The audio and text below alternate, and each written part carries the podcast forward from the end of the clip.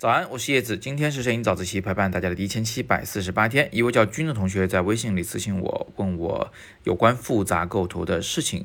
他的问题比较长啊，大概说的是，就看了昨天的早自习，发现画面确实比较乱，但是后来呢，又呃听了讲解。就是对画面有了一点理解了，他感觉有的时候像这种复杂构图里啊，会找不到那个主体，并且不知道画面的主次关系如何判断啊。那他又贴出了一张图，是我另外一张昨天的早自习里分享过的照片。他说像这样的画面，他就判断不出主次关系了。说是建筑吧，建筑又没有多特别，然后说是远处的塔吧，它塔又占的比例很小，而且不显眼。那我觉得这是一个特别好的问题，所以在今天。我就简要回答一下你的这些问题。那首先还是最直接的回答一下你关于这张我拍摄的这个日本的这张照片的疑问啊。这张片主体是谁？主次是什么个情况呢？主体其实是建筑群啊，不见得是哪一栋建筑，是这一片地区的建筑群。所以这里的核心问题在于，你不要以为这个主体只能是一个具体的事物。那另外一个问题，主次关系，其实我想大家都能感受得到，那个远处的塔，它肯定是次，但是它是点缀。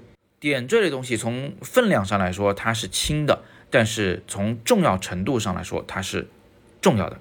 好，让我们再回到这个问题背后的本质，就是现在很多同学是不知道怎么欣赏复杂构图的画面的。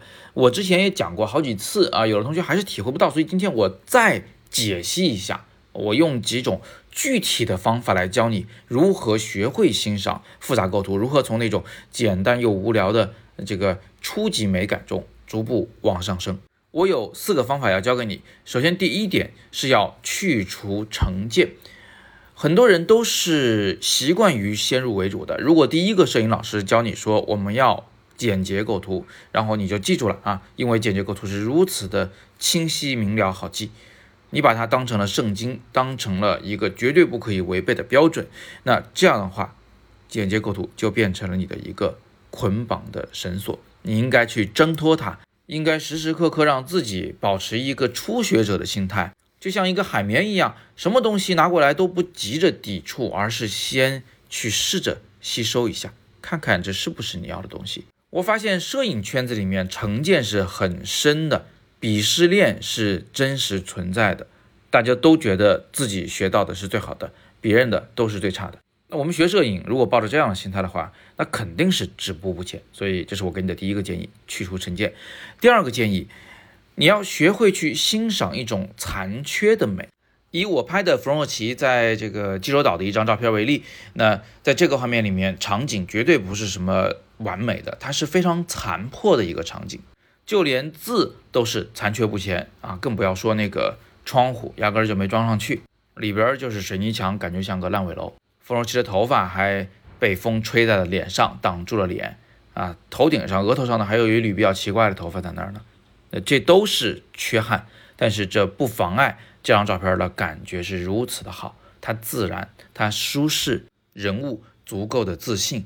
当你长时间凝望这张照片的时候，你会觉得你跟画中人是有沟通、有交流的。所以残缺、残破这件事情，它本身不成为一个缺陷，在摄影里面是没有绝对的好与坏啊、正与邪之分的，一切都要辩证的看待。这是我给你的第二个建议：学会欣赏残缺美。第三个建议，看复杂构图的照片要学会抓大。放小什么意思呢？就要先看整体的最明显的那个大的框架、大的构图、大的几何形状，然后再去抠那些细节。如果你一下子就把所有东西都放到画面里来进行分析，那你一定是一团乱麻啊！脑子里边肯定会下意识的抵触，不喜欢这张照片。以我拍的这个面馆里的这个姑娘为例啊，他现在正在端起手机来拍天上的那个老电视上的图像。那从这个角度看上去，他的手臂和他的肩膀之间形成了一个非常明显的四边形啊，头部是一个圆形，在四边形中间，这就是这张照片的大的构图，是一个四边形和圆形的构图。至于那个呃菜单是那个方形的啊，然后里边还有一些其他的杂物，这些东西都可以放到事后再去分析。一定要学会抓大放小，因为只有这样，你才可以统揽全局的去分析一张照片。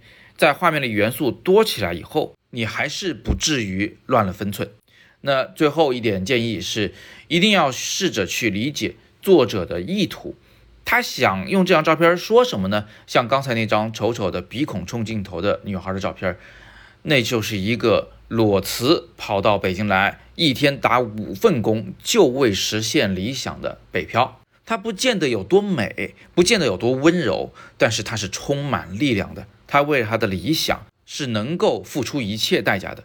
那我拍的这一个呃开元寺上头香的镜头，所有人是数万人啊，这个涌进寺院拿这个香啊，然后往前拥挤，是根本挤不动，但是大家还在挤。这个镜头要的就是拥挤，就是混乱。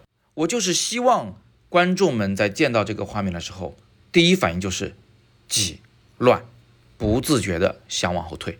我们在摄影里用的所有的技法，都是为了要表达主题的。所以你在分析一张照片是好是坏时，首先要搞清楚它的主题是什么，然后才能分析它这里面的所有技法是否和主题相贴切，是否能够帮助主题，还是说拖了后腿。